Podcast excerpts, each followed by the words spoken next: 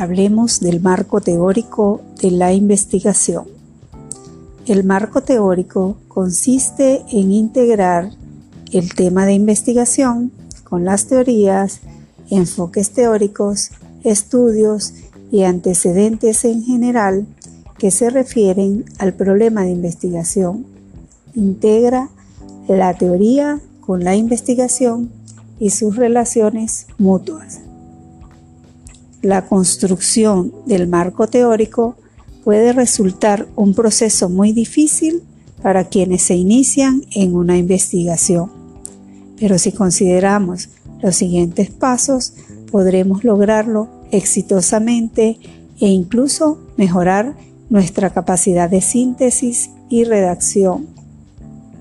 En primer lugar, debemos tener en cuenta la estructura lógica para la elaboración del marco teórico, ya que está constituida de los siguientes elementos. Los antecedentes de la investigación son aquellas investigaciones realizadas anteriormente y que guardan relación con nuestro problema en estudio.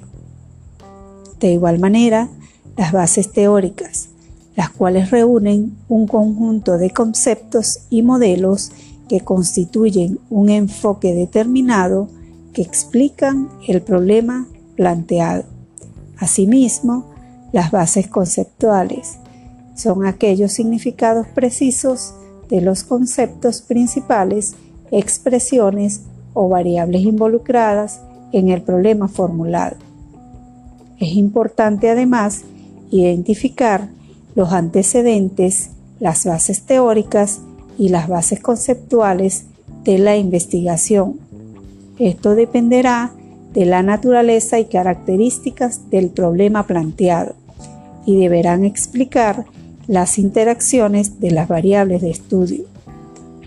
Otro aspecto importante es la consulta bibliográfica sobre los antecedentes, las bases teóricas y las bases conceptuales de la investigación. Dependiendo del tipo, podremos revisar aspectos teóricos, contextuales o legales que posibiliten un conocimiento amplio acerca de la temática.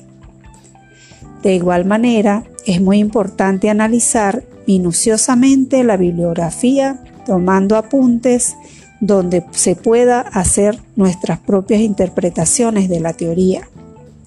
Finalmente, ya es el momento para redactar, por ello debemos considerar que la redacción del marco teórico consta de dos etapas. Una primera etapa que consiste en la exposición detallada de la teoría que se utilizará para definir el problema de investigación. En esta etapa se debe presentar las teorías y hacer referencia a los autores y al contexto intelectual en que surgieron esas teorías. Debemos ser precisos en el uso de la terminología y en mostrar la relación de los conceptos entre sí. Es importante relacionar citas y bibliografías buscando dejar claro la reflexión del autor. Asimismo, es importante la interpretación del problema bajo los términos de la teoría. Esta es una etapa que debe describir y comprender el fenómeno de investigación buscando enfocar el problema desde sus elementos y relaciones. Así podremos hallar la naturaleza de la investigación. Toda investigación es importante, fortalece la consolidación de aprendizajes, además aporta soluciones a diversos problemas sociales con el desarrollo del conocimiento.